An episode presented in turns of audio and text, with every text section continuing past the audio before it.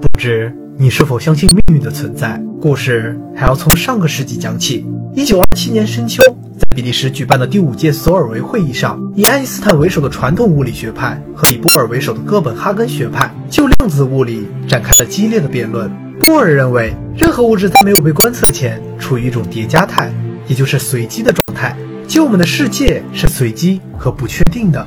但爱因斯坦认为，这违背了物理学的基本定律。由此，两个学派展开了长达百年的世纪之战。为了反驳哥本哈根学派，同样支持爱因斯坦的薛定谔展开了一个大胆的思想实验，这就是闻名于世的薛定谔的猫。假设将一个原子设备放入一个不透明的箱子中，同时在箱子里还有一只可怜的猫。如果原子衰变，那么毒气瓶将被打破，猫就会被毒死；如果原子没有衰变，那么猫就会好好的活着。当盒子关闭时，我们看不到内部，所以那个原子处在衰变和不衰变的叠加状态。因为原子的状态不确定，所以它是否打破了毒气瓶也不确定。而毒气瓶的状态不确定，就会导致猫的状态也不确定。只有当我们打开箱子查看，才能确定猫的生死。这时问题也随之出现：当我们没有打开箱子时，这只猫处在什么状态？大部分人首先想到的是，要么是死的。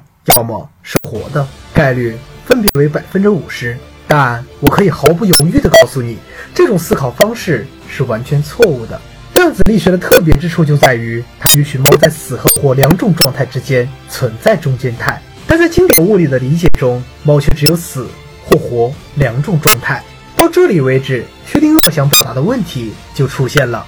他把量子效应放大到了我们的日常世界，就是为了证明一只不死不活的猫在现实世界中实在过于荒谬。这种叠加态根本无法用经典直观的语言去表达，所以这也是薛定谔的猫的独特之处。但这个推论如果成立，那么不仅仅是猫，所有的一切，当我们不去观察的时候，都是处在不确定的叠加状态，因为世间万物也都是由服从不确定性原理的原子所构成的。在此实验后，双方依然进行了无休止的争论。但让人遗憾的是，波尔和爱因斯坦还是未能在有生之年达成共识，并且直到今天，物理学界都没有一个人能给出近乎完美的答卷。从两学派长达百年的世纪辩论，到薛定谔的猫引发的众多思考，我们仿佛置身于一个越来越奇怪、越来越凶险、越来越让人捉摸不透的世界。